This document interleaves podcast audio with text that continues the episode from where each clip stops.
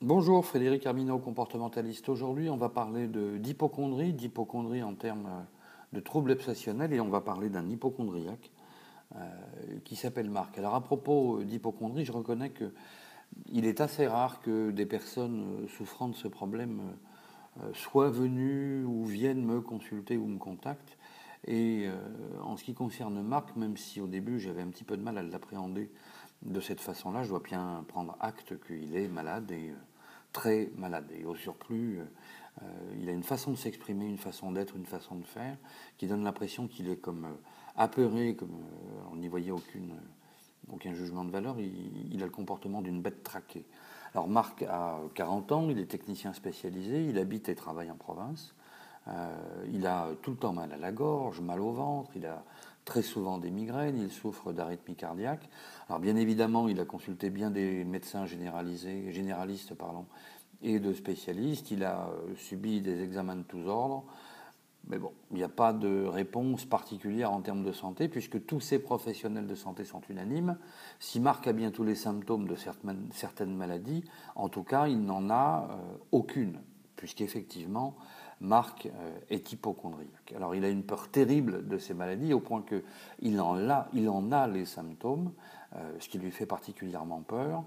Euh, et bien évidemment, toutes les maladies que Marc pense avoir contractées sont potentiellement des maladies mortelles. Alors, si on se réfère à la définition d'un dictionnaire réputé, l'hypochondrie, c'est une peur permanente liée à la santé et à une obsession quant à ce même état de santé. Et c'est précisément ce dont souffre Marc, c'est-à-dire qu'il est tout le temps à l'affût du moindre signe d'un dérèglement de son état de santé.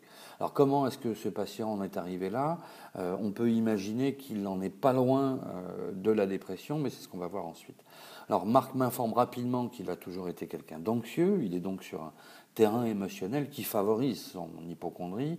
Et son hypochondrie, il l'a toujours vécu et elle s'exprime toujours à l'école, dans sa famille, euh, comme père de famille, à son travail. Il y, a, chez lui en plus une espèce de peur constante de mal faire qui a fini par euh, s'installer. Et dans le même temps, se sont installés des troubles obsessionnels compulsifs, euh, ce qu'on appelle des TOC donc, grâce ou à propos desquels Marc avait le sentiment de contrôler son environnement comme sa vie. Alors ça, comme il l'explique, c'était au début, puisque les années passant, bien évidemment, il a perdu le contrôle du contrôle. Alors au début, justement, cela consistait à respecter certains rites du genre à ne pas mettre n'importe quel vêtement ensemble ou agir de sorte à ce que la mèche de ses cheveux soit parfaitement aligné, suivant une structure que lui seul connaissait. Alors ça lui prenait un temps fou, mais c'était pour lui la garantie de sa confiance en lui, c'était ce qui lui permettait d'aborder son, quotidien sans trop de mal. Alors il, reconnaît être parfois euh, angoissé que sa mèche ne tienne plus et angoissé à l'idée que ça puisse ne plus être le cas. Il s'est toujours employé donc à la vérifier très régulièrement, et ce qui fut un temps une sorte de rite simple est finalement devenu une obsession. Et c'est à la faveur d'un problème de peau qu'il a été obligé de rompre avec ses cheveux. Alors rasé de près, il ne quittera plus jamais cette coupe jusqu'à ce qu'un événement traumatique euh, intervienne. cet événement traumatique, c'est le décès d'un proche.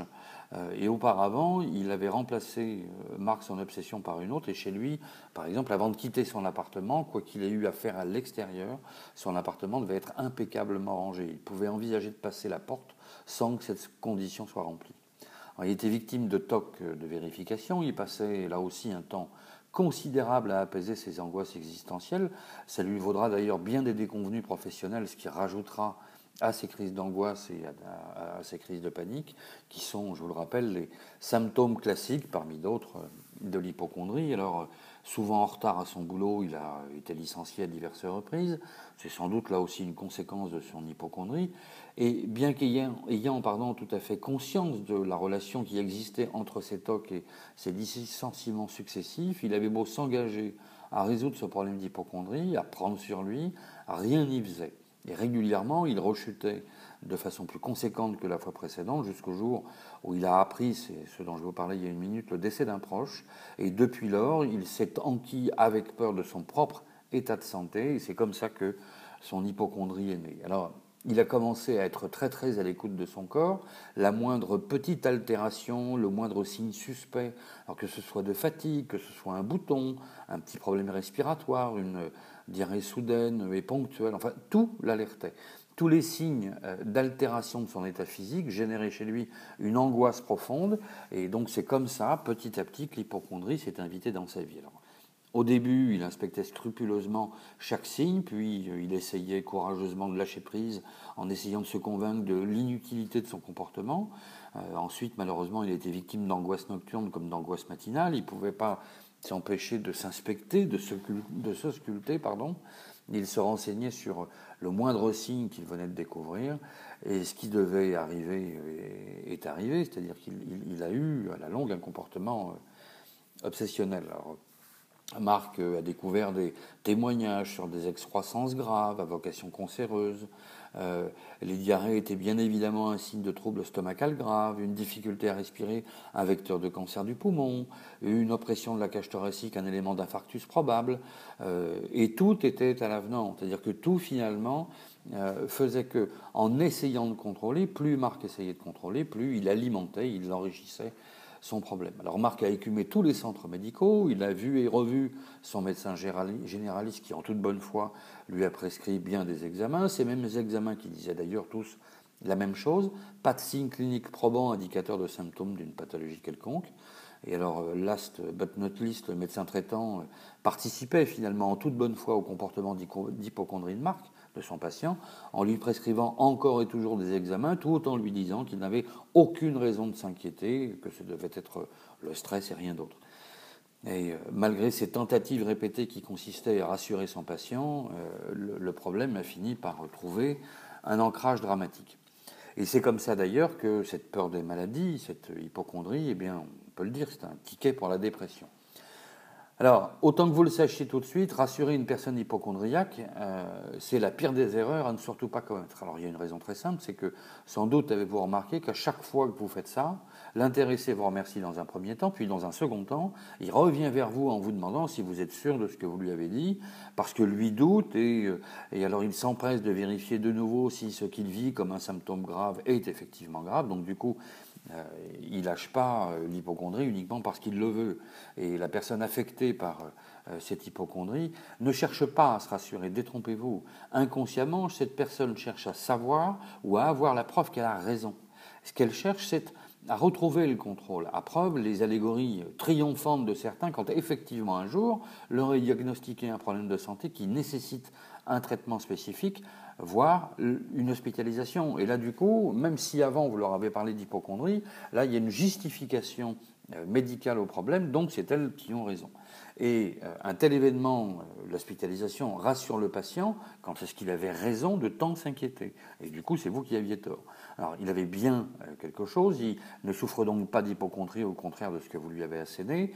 Et ensuite, une fois le problème résolu, eh bien, il va se passer une chose très simple, c'est que ce même patient, Marc par exemple, va essayer de se trouver d'autres symptômes.